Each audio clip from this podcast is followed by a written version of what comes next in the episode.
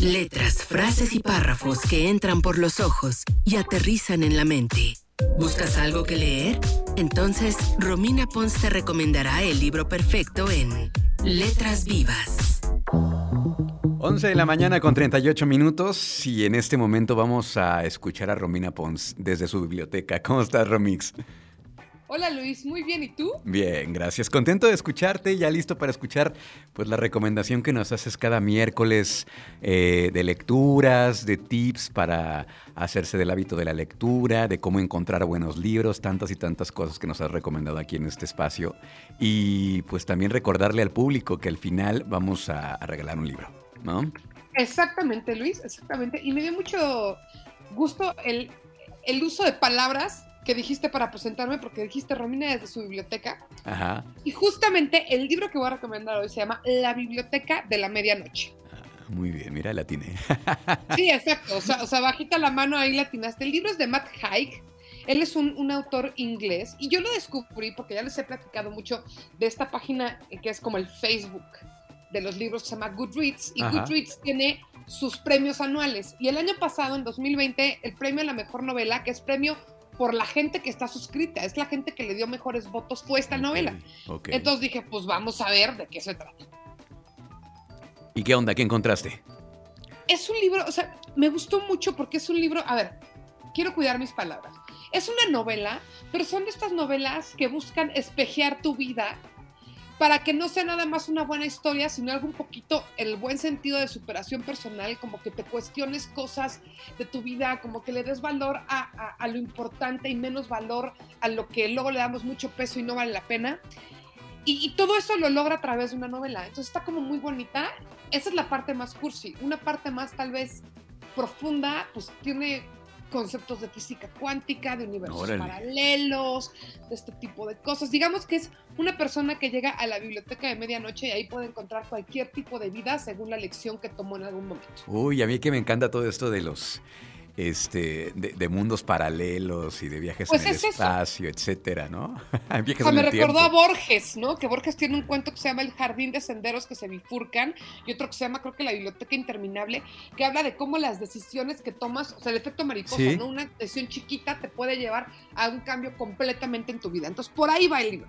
Pero con un mensaje muy, muy bonito hacia, como, como decir, deja de tener este, lamentos, deja de, de- de- de juzgarte, como que vive, o sea, las decisiones que tomes, bien o mal, te van a enseñar algo. La biblioteca de la medianoche. Eh, Así es. Aquí me mandaste. Sí, ok. Que es un libro que está pues muy fácil de encontrar, ¿no? Como dices, pues todos los libros que nos has pre- eh, recomendado, pues todos están muy fáciles de conseguir. Está en todos lados. Si les gusta leer en idioma original, el autor es inglés y lo pueden encontrar en inglés. Si quieren leerlo en español, yo suelo no recomendarles, a menos de que sea un libro de plano que no puedan perderse.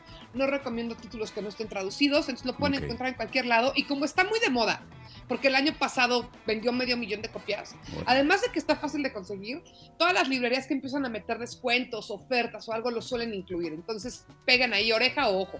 Bueno, pues ahí está la recomendación, la biblioteca de la medianoche, esta, esta recomendación que nos hace Romina Ponce el día de hoy, miércoles de Letras Vivas. Y por otro lado, tenemos un, tenemos un libro que nos, mandara- que nos mandaron de Océano, que es este libro que se llama Aviones sobrevolando un monstruo, de Daniel Saldaña, París. No sabes las ganas que le tengo a este libro.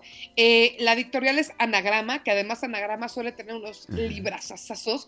Y Daniel, o sea, pues es, ahora sí que es un poquito de todo. Daniel edita la revista de poesía de la UNAM. Pero además es poeta, es ensayista, es novelista, es traductor, o sea, ha- haz de cuenta que está todo lo que tenga que ver con letras, ahí está muy metido Daniel Saldaña París, que además es muy joven, tiene 36 años. Órale, bien chavito. Y, o sea, dices, órale, ¿no? O sea, ¿cómo, cómo le hiciste? Y este libro, les digo, no lo he leído, pero la razón por la que elegí darlo esta semana, para empezar es pues porque Daniel me genera mucho morbo en el mejor de los sentidos. Creo que es un, tip- un tipo como muy, que sabe mucho y me interesaría mucho saber de qué, de qué va y creo que aunque no lo he leído puedo decir que es lectura asegurada. Y además, este es, no es un libro ni de novela ni de poesía, es como narrativas, como ensayo. Sí, aquí dice, Entonces, dice, de la Ciudad de México a Madrid, de Cuernavaca a Montreal y de allí a La Habana. Este libro dibuja un recorrido por las ciudades que me han marcado. Órale. Horrible vida, horrible ciudad. Exacto. Entonces, pues bueno, eh, eh, se me hace que es un librazo. La, la, vez pasada les dije que siguieran luego por, por editoriales. Si les gusta saber de estos autores que luego son muy buenos y poco conocidos, una editorial excelente para hacerlos anagrama, que es parte de este libro que nos da Océano. Uh -huh. Entonces, es garantía y por favor, al que se lo gane, pues escríbame, dígame cómo está, a ver si lo sí. consigo yo y lo platicamos o algo así. Sí, a quienes se han ganado los libros en esta sección, nos gustaría que nos manden, no sé, un, un este nos manden, escriban por Twitter a Romina Pons, arroba Romina Pons o a un servidor arroba Luis Oleg y nos digan, que nos compartan la experiencia, que no nada más se quede ahí, si digan si les gustó o no les gustó, lo recomiendan, qué les pareció. Este, Exactamente. ¿no? ¿Cómo se lo van a ganar, Luis? Pues mira, e, es, estamos haciéndolo muy, muy sencillo, muy fácil, sí, nada más que nos... Buena onda. Pues, mira, tú mencionaste eh, que coordina en una universidad el departamento, ajá, el departamento. De la revista de poesía. De la revista de poesía, correcto. Entonces que nos diga nada más de qué universidad es y ya con eso. Así de fácil. Exactamente. El autor. Y sabes que Luis, tengo un último anuncio que quiero dar. A ver. Fíjate que uno de los clubes de lectura en los que estoy, acuérdense que estoy en cientos, no crean que sí. te lo promociono porque yo tengo como que un as bajo la manga. Ajá. Pero se llama We Read, o sea, nosotros leemos. Tienen Facebook y tienen Instagram. Y como esta semana cumplen un año, porque es un proyecto que nació de la pandemia, hay un chorro de actividades. Yo voy a estar hoy en la noche en uno.